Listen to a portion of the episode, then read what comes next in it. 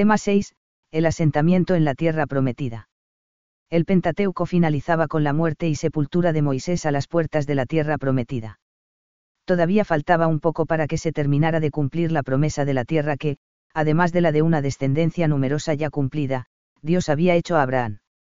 Josué se haría cargo de guiar al pueblo hasta la toma de posesión de esa tierra buena que el Señor les daba, y, posteriormente de repartirla entre las tribus. En esta lección hablaremos de esos hechos, así como de lo sucedido en los primeros momentos del asentamiento de las tribus israelitas en aquella región. Todo esto está narrado en los libros de Josué y de los jueces. También está ambientado en esta época el relato del libro de Ruth. 1. Lectura del libro de Josué. El libro de Josué es la culminación natural del Pentateuco. En él se narra la toma de posesión por parte de Israel, bajo la guía de Josué, de la tierra prometida. El pueblo elegido, aunque constituido por tribus, es un solo pueblo, que adquiere unido la propiedad de esa tierra con el auxilio de Dios. De este modo se cumplen las promesas hechas a los patriarcas. Las tribus israelitas no conquistaron Canaán gracias a su poderío militar. Dios puso esa tierra en sus manos, y él mismo la repartió entre ellos para que cada uno pudiera gozar de paz y prosperidad en la tierra asignada a su familia. Como correspondencia a la fidelidad de Dios, que ha cumplido sus promesas, se reclama la fidelidad de todo el pueblo a la alianza establecida con el Señor. La exposición tiene una estructura sencilla, y en ella se pueden distinguir dos partes extensas, precedidas por un prólogo y culminadas por un epílogo que enmarcan adecuadamente el núcleo del contenido teológico de todo el libro. 1.1. Prólogo. El libro se abre con una introducción, ya es 1,1 a 18, que enlaza con el Pentateuco, y enuncia los principales temas del libro. De una parte, la continuidad entre la misión de Josué y la de Moisés en cuanto mediador entre Dios y el pueblo. De otra, la unidad del pueblo, cuyas tribus realizan juntas la conquista de todo el país. 1.2. Toma de posesión de la tierra. La primera gran sección del libro describe la toma de posesión de la tierra, Yas 2,112,24. La narración comienza detallando los preparativos para pasar el Jordán y proceder a la conquista del territorio. Ante todo se envían unos exploradores para inspeccionar Jericó, la primera ciudad que tomarán los israelitas tras pasar el Jordán. En esa tarea reciben una ayuda inestimable de Rahab, una prostituta, que los esconde de sus perseguidores y a la que juran que la salvarán junto con su familia cuando conquisten la ciudad, ya es 2,1 a 24. A continuación se narra el paso del río Jordán con unos rasgos que recuerdan el paso del Mar Rojo a la salida de Egipto, cuando el arca de la alianza llega al borde del río, las aguas se separan y pasa el pueblo por tierra seca. En Gilgal erigieron doce piedras, que habían sacado del Jordán, como memorial, Yaas 3,14,25. En Gilgal se establece el primer campamento en la tierra prometida. Allí se lleva a cabo la ceremonia de la circuncisión y se celebra la fiesta de la Pascua, Yaas 5,1 a 16. Seguidamente se habla con mayor detenimiento de algunas de las primeras conquistas que, por diversos motivos, resultaron ejemplares. La toma de Jericó está narrada de tal modo que queda claro el hecho de que la ciudad fue doblegada no por el poderío militar de las tribus israelitas, sino porque el Señor la puso en sus manos cuando cumplieron fielmente sus prescripciones.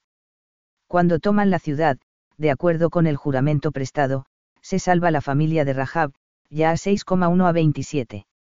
La conquista de Iai se produjo al segundo intento, después del fracaso del primero debido a que en la conquista de Jericó un israelita había violado las normas del anatema reservándose unos objetos preciosos, lo que provocó que el Señor les retirase su favor, ya a 7,18,29. Una vez que se ha tratado con detenimiento de las primeras conquistas de Israel en la tierra que Dios les entrega, se habla del acto de culto que tuvo lugar junto a Siquén y que consistió en la ofrenda de sacrificios y en la lectura de la ley, ya 8,30 a 35. Después se menciona que cinco reyes amorreos de la zona se aliaron para hacer frente a Josué, y también se cuenta que los gabaonitas se disfrazaron como si fueran unos peregrinos venidos de muy lejos que están de paso por allí para conseguir hacer una alianza con los israelitas y de este modo salvar su vida. Los cinco reyes aliados atacaron a los gabaonitas, pero Josué acude en su ayuda, derrota a esos reyes, y salva a los gabaonitas. De este modo, Josué se hace con los territorios de los reyes derrotados, Yas 9110,27. Antes de terminar esta parte del libro, se narra con menor detenimiento que en los episodios anteriores la conquista del resto del territorio. Primero las regiones del sur, mediante una expedición para adueñarse de ellas, Yaas 10,28 a 43. Después se completa la ocupación del norte, hasta que se concluye la conquista de todo el país, Yaas 11,1 a 23. Por último, como epílogo a la conquista, se añade un elenco donde se enumeran todos los reyes vencidos, Yaas 12,1 a 24. 1.3. Reparto de la tierra. Una vez que los israelitas son dueños de toda la tierra de Canaán se procede a su reparto entre las tribus, y esto se lleva a cabo en tres etapas. Primero se recuerda que, cuando todavía estaban en las campiñas de Moab, Moisés ya había adjudicado las tierras de Transjordania a las tribus de Rubén, Gad y a media tribu de Manasés, Yaas 13,1 a 33. La segunda fase se sitúa en Gilgal, y en ella se adjudican los territorios a las tribus más importantes, a Judá, Efraín y al resto de la tribu de Manasés, Yaas 14,1 17,18. En un tercer momento los israelitas se reúnen en Silo para distribuir lo que queda del territorio entre las demás tribus, Benjamín, Simeón, Zabulón, Isaacar, Aser, Neftalí, Dan, a Josué se le adjudica también una ciudad, Timna Seraj, en la montaña de Efraín para que se establezca en ella, Yaas 18,1 19,51. Como colofón del reparto se enumeran las ciudades de refugio así como las adjudicadas a los levitas, Yaas 20,1 21,45. 1.4. Epílogo. El libro concluye insistiendo en los dos grandes temas del prólogo. Primero se hace notar de nuevo que todo el pueblo ha realizado unido, sin que faltase nadie, la conquista del país, Yaas 22,1 a 34. Para terminar, Josué, el sucesor de Moisés, antes de morir, exhorta a todo el pueblo a mantenerse fiel al Señor y a cumplir la alianza que el Señor hizo con sus antepasados y que ahora ellos renuevan en Siquén, Yaas 23,1 24,33. Dos relecturas del libro de Josué, y su recepción en la fe de la Iglesia. El libro del Deuteronomio, y el Pentateuco con él, termina con la muerte de Moisés al otro lado del Jordán, cuando faltaba muy poco para alcanzar la tierra prometida. Moisés había conducido a su pueblo hasta muy cerca de sus orillas, pero no había cruzado las aguas del río. Su tarea estaba incompleta, la terminaría Josué. En el conjunto de la Biblia cristiana aún se llega más lejos, en todos los relatos evangélicos, la vida pública de Jesús comienza junto al Jordán, donde Juan bautizaba. Él es el verdadero Josué, que lleva a su plenitud la obra inconclusa de Moisés. La figura de Josué constituye, pues, una anticipación profética de Jesucristo. Al introducir las tribus de Israel unidas en la tierra prometida, culmina la salvación iniciada por Dios por medio de Moisés cuando sacó a su pueblo de la esclavitud de Egipto. Su propio nombre, Josué, es el mismo que Jesús. Ambos significan, el Señor salva, en hebreo, Yehová. Josué condujo a su pueblo a la salvación, pero también salvó a personas que no formaban parte de él, como Rahab y su familia que habían secundado los planes de Dios manifestando así su fe con obras, cf. Ya a 6,22 a 24. Como Jesús, que vino a traer la salvación a Israel pero también hizo llegar su acción salvadora a los hombres y mujeres de todas las razas de la tierra que secundan los planes de Dios. El paralelo entre Josué y Jesús fue desarrollado por algunos padres de la Iglesia.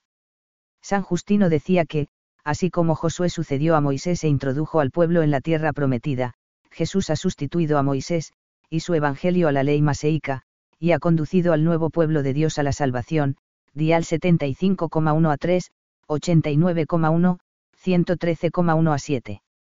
Orígenes estableció un paralelo espiritual entre Josué, que condujo a Israel a la victoria abatiendo reinos, ciudades y enemigos, y Cristo, que guía al alma y le proporciona la victoria sobre los vicios y pasiones, Jom. Yas. Y 7, 9,1, 13,14. San Jerónimo, por su parte, lo caracteriza así.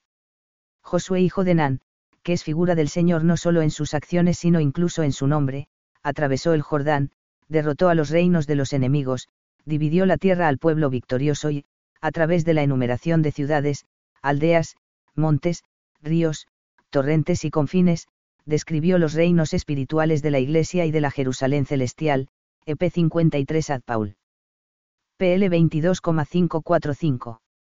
Cuando, a lo largo de la historia de la Iglesia, se ha leído el libro de Josué se ha prestado especial atención, por tanto, a lo que puede aprenderse en él acerca de la acción salvadora de Dios para conducir a su pueblo, la Iglesia, a la patria definitiva, la bienaventuranza del cielo, la Jerusalén celestial. 2.1. Rahab y los exploradores. En la epístola de Santiago se afirma que Rahab, cf. Yas 2,1 a 21, logró la justificación gracias a su fe manifestada con palabras y obras. El hombre queda justificado por las obras y no por la fe solamente. Del mismo modo Rahab, la meretriz, no fue también justificada por las obras, cuando hospedó a los mensajeros y les hizo salir por otro camino. Esti 2,24 a 25. 99 Así como en la liberación de Egipto la sangre del Cordero Pascual, que teñía las llambas de las puertas en las casas de los israelitas, libró a sus moradores de la muerte, cf. Ex 12,13.23, ahora se dice que un cordón de color púrpura será la señal para que sean librados de la muerte los que estén en casa de Rahab, cf. Yas 2,17 a 21. Apoyándose en ese paralelo entre los efectos salvadores de la sangre y del cordón rojo al que apunta el texto sagrado, San Clemente Romano, uno de los primeros escritores cristianos, dice que ese, cordón de hilo púrpura, atado a la ventana de Rajabi que trajo la salvación a toda su casa, ponía de manifiesto que por la sangre del Señor tendrán redención todos los que creen y esperan en Dios, Ad Corintios 12,7. La historia de esta mujer quedará como prototipo de que la salvación que procede de Dios es universal. Del mismo modo que Josué, respetando el compromiso de sus exploradores, salvó a Rahab, cf. Ya a 6,22 a 23, la salvación que obtuvo Jesús alcanza a todos, mujeres y hombres, también pecadores, con tal de que se muevan a penitencia, cf. MT 21,31 a 32. 2.2 el sol se detuvo en medio del cielo. Avanzada la narración de la conquista, se menciona que una coalición formada por los reyes de la región central y meridional de Canaán atacó a los Gabaonitas, aliados de Israel, cf. Yas 10,1 a 6. Este incidente desembocó en una batalla que dejaría en manos de los israelitas las fortalezas que dominaban esa región.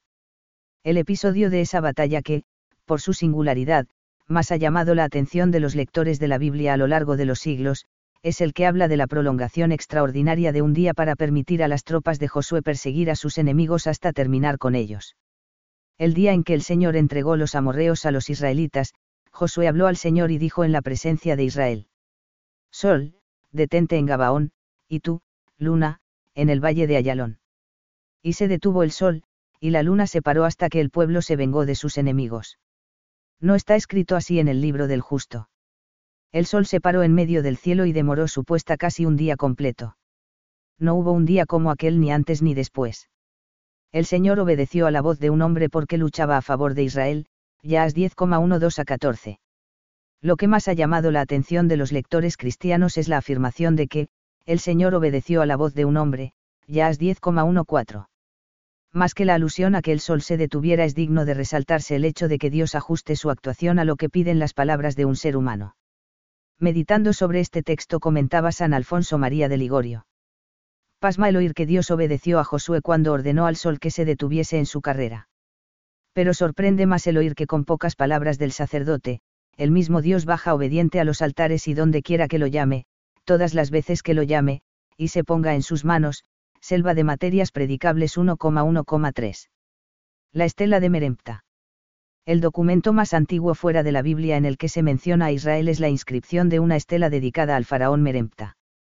En ella conmemora su victoria en varios combates durante una campaña militar por tierras de Canaán en torno al año 1230 AC fue encontrada en 1896 en el templo funerario de Merempta en la región de Tebas, Egipto. En esa estela se citan ciudades como Ascalón, Huecer y Yanoam, regiones como Canaán, y también se menciona la gente de Israel, con el determinativo que lo identifica como un grupo no sedentario. No cabe duda, pues, de que en ese momento en Egipto se identifica como israelitas a un grupo de nómadas que se movían por sus zonas de influencia y con los que hubo alguna escaramuza guerrera en la franja de tierra situada entre la depresión del Jordán y el Mediterráneo. Muy posiblemente eran para ellos un grupo más de las gentes que estaban en el desierto y que a veces se encontraban las expediciones militares o comerciales en sus recorridos. Esa, gente de Israel, que tuvo problemas con Merempta son los israelitas que habían salido de Egipto y que en ese momento estarían comenzando a asentarse en la tierra prometida. No hay datos arqueológicos que confirmen ni que nieguen esa posible vinculación, aunque no es incoherente pensar que pudo ser así, ya que no desencajaría en la situación social de la región en el siglo XIII hacer que hubiese una confrontación entre tropas egipcias y una gente que vagaba por ellas en busca de un asentamiento definitivo. La frase de la estela donde se afirma que, Israel está baldío y no tiene simiente, tal vez podría aludir a que las tropas egipcias considerasen un éxito su labor de obstaculizar el acceso a los nuevos inmigrantes que intentaban arraigar en aquellas tierras áridas estableciéndose en pequeños poblados, ya que mientras menos población hubiese en la zona más fácil les resultaría mantener el control de la región. 3. Lectura del libro de los jueces. En el libro de los jueces, que sigue inmediatamente al de Josué, se habla de las dificultades con las que las tribus de Israel se fueron encontrando al asentarse en cada zona de Canaán, la tierra que el Señor les había dado cumpliendo las promesas hechas a los patriarcas. También se hace constar la protección divina que pudieron experimentar en varias situaciones comprometidas que se les presentaron. En esos momentos más difíciles Dios mismo fue suscitando unos líderes carismáticos, los jueces, que se encargaron de resolverlas. En este libro, después de un prólogo en el que se ofrece una valoración global, a la luz de la fe, de lo que estaba sucediendo en ese tiempo, se suceden las narraciones de las hazañas realizadas por diversos jueces. 3.1 conquista y establecimiento en la tierra. En los dos primeros capítulos se dibuja el marco histórico y teológico en el que se sitúan e interpretan los relatos que constituyen el libro. Primero se habla de la llegada de las tribus israelitas a la tierra de Canaán y de su paulatino asentamiento en sus territorios, Yeisi 1,1 a 36. Después se expresa la enseñanza teológica fundamental del libro, Israel permanecerá en esa tierra mientras sea fiel al Señor, pero en la medida en que se aparte de Dios dejará de contar con el favor divino. El Señor ha dado reiteradas muestras de su fidelidad suscitando jueces que salvaran al pueblo de las situaciones comprometidas en las que se fue encontrando, pero Israel reincidió una y otra vez en la infidelidad, Yeisi 2,136. 3.2. Los jueces. Una vez dibujado el marco introductorio se suceden seis ciclos narrativos en torno a los jueces más representativos de diversas tribus. Al principio se trata de relatos muy breves, pero, en la medida en que se avanza en la lectura, es cada vez más extenso el texto dedicado a cada juez. Son los siguientes, Otniel. Se trata de un personaje del clan de Caleb que venció a Kusan Risataim, rey de Aram Naharaim, Yeisi 3,7 a 11. Ehud. Al cabo de 40 años, los israelitas hicieron de nuevo el mal y fueron oprimidos por Eglón, rey de Moab. Cuando clamaron al Señor, se compadeció de sus sufrimientos y les envió un juez para que los salvase. Entonces se cuenta cómo logró Ehud, de la tribu de Benjamín, vencer a Eglón con una estratagema, burlándose de él, Yeisi 3,12 a 30. Como apéndice a esta narración se añade una breve noticia acerca de Samgar, un juez menor, Yeisi 3,31. Débora. Los israelitas reincidieron en hacer el mal, y fueron oprimidos por Yavin rey de Yeise. Esta vez Dios suscitó a Débora, de la tribu de Efraín, para que con la ayuda de Barak reuniera a las tribus e hiciera frente a la situación. Finalmente se entabló la batalla al pie del monte Tabor, y el Señor, a la cabeza de las tropas israelitas, desbarató el ejército enemigo. Sísara, jefe del ejército de Yavin, tuvo que escapar precipitadamente. En su huida buscó refugio en la tienda de Yael, esposa de Heber el Kenita, que aparentemente lo acogió bien, pero ella misma lo mató mientras dormía. Tras su muerte, se conjuró el peligro. Al relato de estas hazañas se añade el canto con el que Débora y Barak festejan el triunfo, Yeisi 4,15,32. Gedeón Yerubal. Más tarde, los hijos de Israel volvieron a hacer el mal y esta vez el Señor los entregó en manos de madianitas y amalecitas, que los oprimieron. Cuando clamaron al Señor, éste llamó a Gedeón, de la tribu de Manasés, para que salvara a su pueblo. El relato de su llamada es muy ilustrador acerca del hecho y del proceso de la vocación. Dios lo elige del clan más pequeño de Manasés, y él es el más joven de su familia. Pero, frente a tan pocas cualidades personales para una tarea que humanamente le resultaría inasequible, como es la de liberar a su pueblo de quienes lo oprimen, el Señor le aporta un dato que es decisivo, yo estaré contigo, Yeisi 6,16, cf. Yeisi 6,11 a 24. Gedeón comienza por destruir el altar a Baal que había erigido su padre y sustituirlo por uno dedicado al Señor, lo que provocó la enemistad de sus parientes y vecinos. Con motivo de esos conflictos se le dio también el nombre de Yerubaal, Yeisi 6,25 a 32. Luego emprende la tarea de salvar a Israel. Convoca a las tribus y su llamada tiene un amplio eco, ya que son muchos los que se aprontan a la batalla. Pero siguiendo órdenes del Señor, para dejar claro, una vez más, que la victoria no se debe a propias fuerzas sino al auxilio divino, selecciona a los hombres con los que se enfrentará a Madián y a Malek hasta quedarse solo con 300. Vence en la batalla, y persigue a los fugitivos hasta derrotarlos por completo. Sus compatriotas quieren proclamarlo rey, pero él lo rechaza. Finalmente muere Gedeón, Yeisi 6,33 8,35. Una vez terminada su historia se abre un largo paréntesis para hablar de unos intentos fallidos de instaurar la monarquía en Israel por parte de Abimelech, Yeisi 6,1957. Para terminar, se añaden unas breves noticias de dos jueces menores, Tolai y Yair, Yeisi 10,1 a 5. Jefte.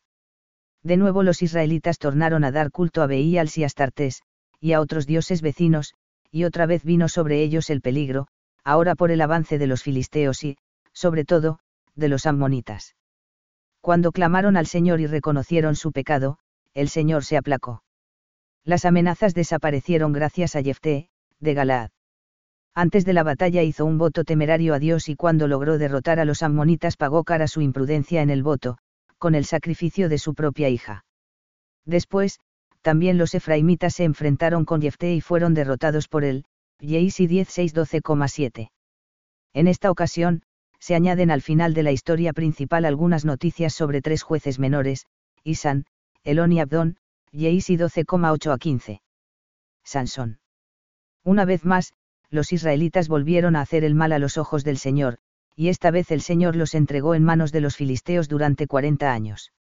Ahora Dios suscitará un Salvador en la tribu de Dan, Sansón, que estará revestido de una gran fuerza. Su nacimiento es anunciado a sus padres por un ángel del Señor que les dice que será nazareo, consagrado a Dios, desde el seno materno, Yeisi 13,1 a 25. Se casa con una filistea de Timna, pero pronto comenzaron a surgir riñas y peleas con unos jóvenes filisteos, y dejó a esta mujer, Yeisi 14,1 a 20. Al cabo del tiempo intentó volver con ella pero el padre de la chica se lo prohibió, y Sansón se vengó prendiendo fuego a las mieses de los filisteos, a lo que siguieron otras venganzas.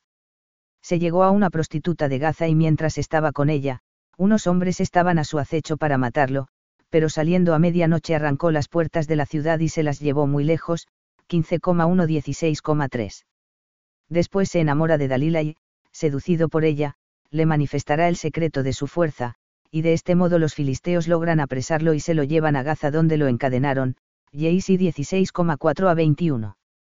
Por último, una vez recuperada su fuerza prodigiosa, él mismo muere aplastado al derribar la casa en la que estaba junto con muchos filisteos, Yeisi 16,22 a 31. 3.3. Relatos sobre levitas. Antes de terminar el libro se añaden dos historias distintas, pero relacionadas entre sí, ya que ambas tienen como protagonista a un levita. El primer relato tiene que ver con la migración de la tribu de Dan desde el lugar en donde estaba al principio, en la Sefela, hacia el norte del país. El protagonista del mismo es un levita que es bien acogido, primero por un hombre de Efraín que lo contrata para dar culto a un ídolo que se ha fabricado, y después por los hombres de Dan, Yeisi 17,1-18,31.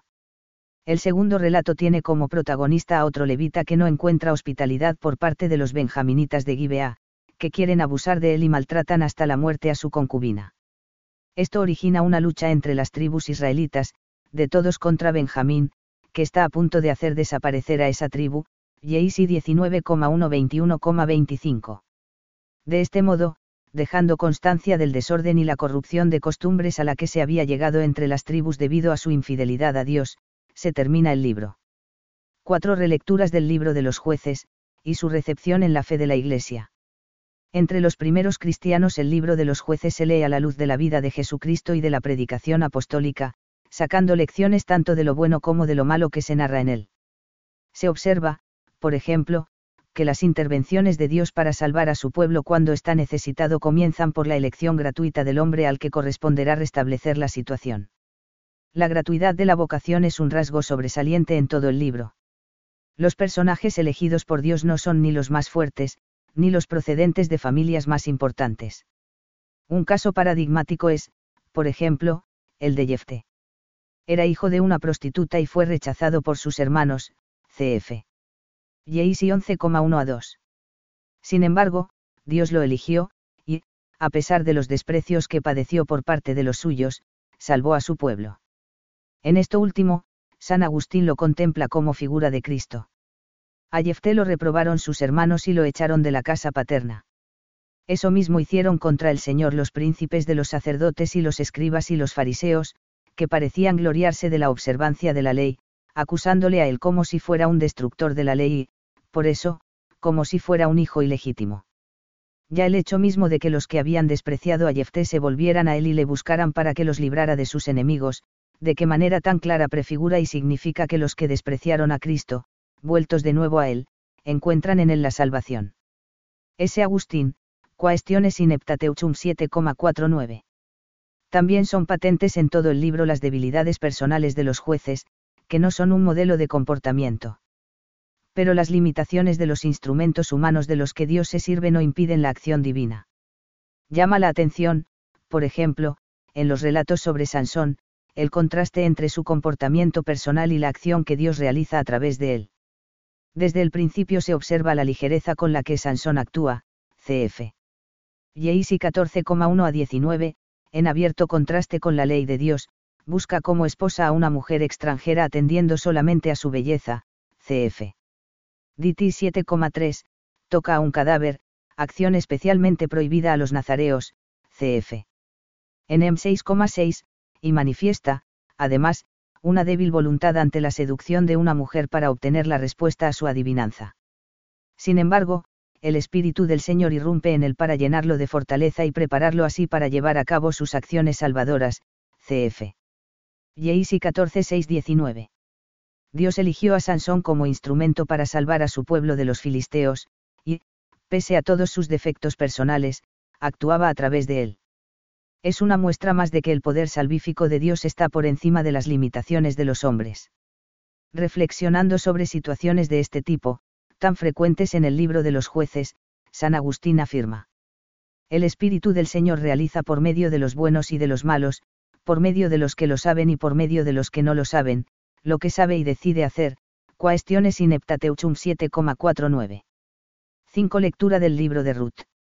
Una vez terminado el libro de los jueces, y antes de que se inicie la narración de los orígenes de la monarquía en Israel, de lo que se ocuparán los libros de Samuel, la Sagrada Biblia incluye un librito breve donde se narra una historia entrañable, la de Ruth. Este libro distinto por su estilo literario a los anteriores y posteriores aparece situado en este lugar en los más antiguos códices de la traducción griega de los 70 y de la Vulgata latina. Sin embargo, en la Biblia hebrea se incluye entre los Ketubim. Es uno de los cinco Megillot, es decir, de los cinco rollos de pergamino que se leen en algunas fiestas judías.